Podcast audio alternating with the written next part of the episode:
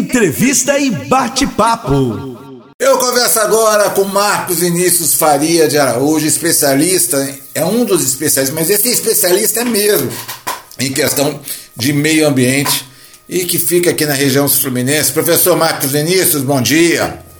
Bom dia, Fernando. Graças a. Gra graças a Deus, mais ou menos confinado, mas tudo bem. Vamos que vamos, a vida é assim mesmo, né, professor?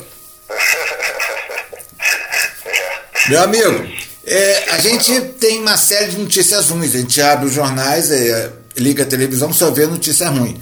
Raramente a gente vê notícias boas. Mas aqui, nós buscamos aqui na FB trazer notícias boas, porque eu acho que as pessoas estão meio saturadas de tantas notícias ruins.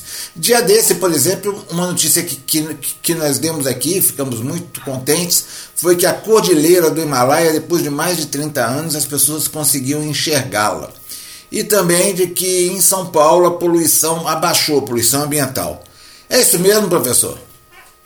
É, com a, com a paralisação geral, né? É, esse, esse estado que nós estamos vivendo, praticamente todo, todo o globo terrestre, né? É, de pessoas isoladas, né? isolamento social, a paralisação de atividades industriais, principalmente, né? E, e todas as atividades relacionadas a isso, né? É, acaba que você tem um nível de poluição atmosférica menor, né? uma, uma emissão menor de poluentes para a atmosfera. E com isso é possível se respirar um ar de melhor qualidade e se enxergar mais longe, né? Com, com menos partículas aí para atrapalhar, menos gases aí para atrapalhar a gente. A gente acaba vendo coisas que a gente nem nem lembrava mais que estavam ali, né? Podemos apreciar melhor a natureza, né? É, ontem eu estava lendo no G1, inclusive, que tartarugas voltaram à Baía de Guanabara. Mas aí eu fiquei me perguntando, Baía de Guanabara, a poluição da Baía de Guanabara, basicamente ela é provocada por esgoto, por saneamento. Ela não é uma poluição provocada é, por ar, né? como é o caso, por exemplo, da, da, da Cordilheira do Himalaia ou da cidade de São Paulo.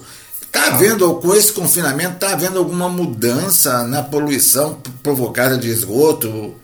Ou, ou não, professor? Não, eu acho que não, não dá, infelizmente, para fazer uma correlação entre o, eles terem visto tartarugas lá no, na Baía de Guanabara e, e o, o estado atual aí de, de isolamento social, porque as pessoas não estão no trabalho é, utilizando os sanitários, elas naturalmente elas estão nas suas casas fazendo uso dos mesmos. E não tendo tratamento de esgoto, é, eu digo, vou até mais além, Fernando. É, é, boa parte das nossas atividades industriais tem estação de tratamento de esgoto. É, quem normalmente não tem estação de tratamento de esgoto são os municípios.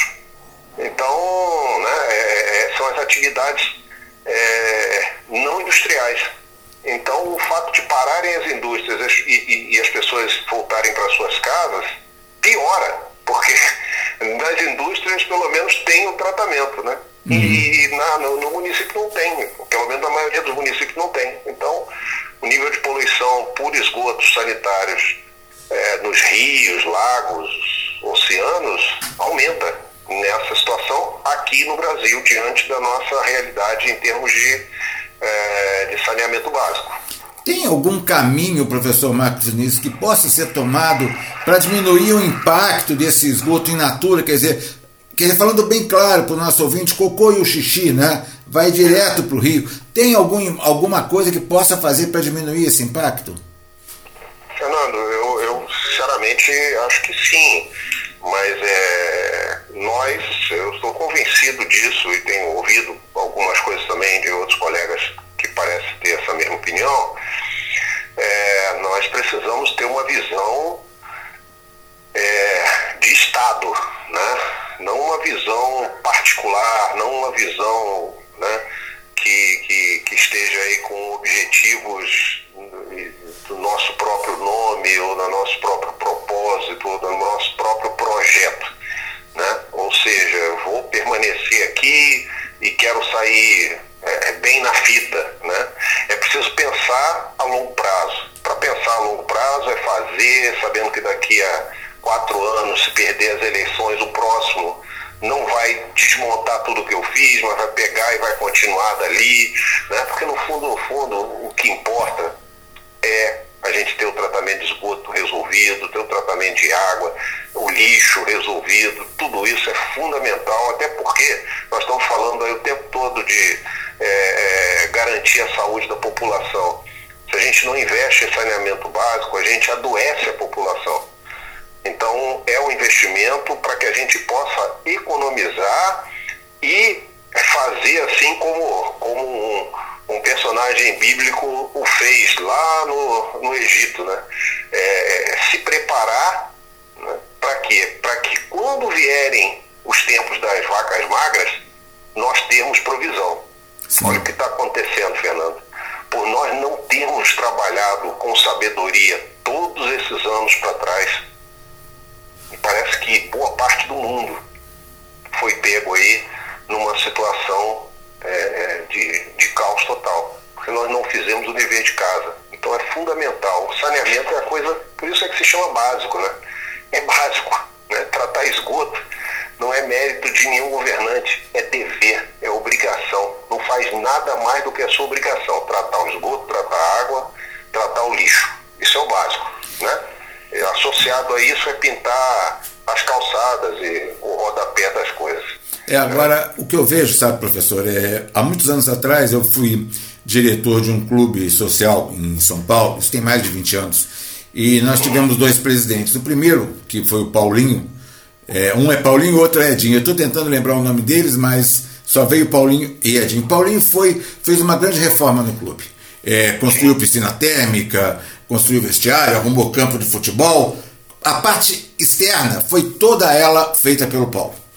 Porém, quem sucedeu o Paulo foi o Edson. E o Edson sucedeu, ele era vice do Paulo. E ele foi terminar as obras que o Paulo não havia feito. Quais eram as obras que o Paulo não tinha feito? O esgoto. Ou seja, como o clube ia, caía na represa de Guarapiranga, o Edinho buscou formas de amenizar. O Edinho era inclusive engenheiro ambiental. E aí ele falava para mim: olha, eu estou fazendo essas obras, mas eu sei que eu não vou ser reeleito, porque ninguém vê o que eu estou fazendo, isso não dá voto. Eu creio que isso é a realidade dos nossos prefeitos, dos nossos governadores. Fazer obra é, de esgoto, ninguém vê. O que importa é pintar a calçada de verde, ou então fazer que nem um ex-mandatário que nós tivemos na região sul-fluminense que falou que fez mil obras, ele inaugurava um trecho de calçada todo dia. né? O senhor sabe de quem eu, a quem eu me refiro. Agora, eu acho que isso agora vai aflorar, porque as pessoas falam, temos que lavar as mãos. Ótimo, eu vou lavar as mãos, eu tenho aqui na minha casa, próximo a, a onde fica a minha rádio, eu tenho duas torneiras com água potável. Mas quem mora numa comunidade não tem nem água, muito menos potável. Pois é. E, e, outra coisa, antes do, dessa questão toda aí da, da pandemia, nós devemos lembrar do que aconteceu no Rio de Janeiro, né? com, com, com o Guandu, que é o manancial lá da, daquela região metropolitana do Rio, que por conta de receber uma quantidade de esgoto absurda sem tratamento, eles, acabam, eles acabaram tendo é, a captação, a qualidade da água inviabilizando até o tratamento. Ou seja, tinha tanto esgoto naquela água que surgiram micro-organismos que, na estação de tratamento, quando captava aquela água e utilizava os produtos que se utiliza há anos, os produtos não funcionavam. E aí o que aconteceu? As pessoas começaram a receber uma água turva, uma água com sedimentos, e, e, e não foi assim pouco tempo, né? A gente lembra aí que foi uma, uma novela, aquilo durou muito tempo, né? É, é, e que, Fernando, sinceramente, não se sabe é, até onde foram os, os, os, custos, né, até onde foram os impactos negativos na saúde daquelas pessoas que receberam essa água. É, até porque parou de se falar nisso porque veio o Covid-19, porque tem muita gente no Rio que ainda diz que recebe essa água suja. Pois é, aí você dá três vivas ao Covid-19, porque agora você vê, ninguém mais, eu não ouço mais ninguém né, morreu de dengue. Não ouço mais ninguém, né? É, Morrendo de dengue ou de uma outra coisa aí que era corriqueira vergonhosa para nossa para nossa para os nossos administradores, nossas autoridades, as pessoas morrerem né, de doenças de veiculação hídrica, né, com algum tipo de verminose, porque recebeu uma água que não tinha não tinha, não tinha cloro, não tinha desinfecção adequada. Ali eu não, não, não ouço mais falar. Ou não. os problemas foram resolvidos, ou o Covid-19 é um grande escudo né? para que faça a gente esquecer dos vários outros problemas que a nossa nação passa. E Mas... boa parte deles por falta de investimento em saneamento básico. Mas, professor Marcos Vinícius, eu conheci um marqueteiro político que ele dizia que para abafar um escândalo, nada melhor que outro. É, porque as, as, pessoas esquecem. As pessoas esquecem. É a mesma coisa. Por que, que não estamos falando de dengue, chikungunya e, é. e zika? Porque o assunto do momento se chama Covid-19. Não que as pessoas não estejam morrendo. Estão morrendo. Estão morrendo por infarto, estão morrendo por câncer, estão morrendo porque, porque chegou a hora de morrer. Mas só que o assunto do momento é o Covid-19. Tá. E aí? Ah, sim. Mas, professor, vamos aqui. É, é, essa poluição ambiental que baixou, ela baixou em grande parte porque as pessoas estão confinadas, não é isso? Sim, menos então... transporte, menos, menos carro na rua, menos indústria lançando poluentes para a atmosfera.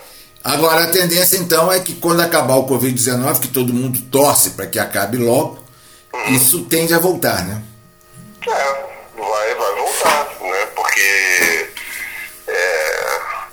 particularmente imagino que ele deve voltar com bastante força, né?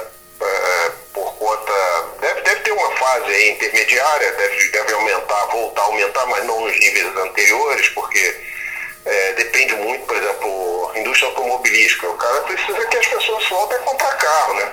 Então ele volta, mas não volta com força, porque provavelmente muita gente ainda vai estar temerosa de, de gastar seu dinheiro para comprar um carro novo. Então isso deve demorar algum tempo né, até estabilizar.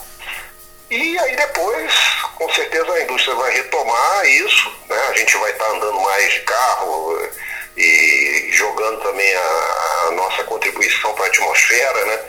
E aí é, provavelmente vai chegar um ponto em que vai estar até pior do que estava antes. Por quê? Porque eu imagino eu que os órgãos ambientais, pelo menos numa fase não muito longa, né? Eles provavelmente vão estar enfraquecidos, né?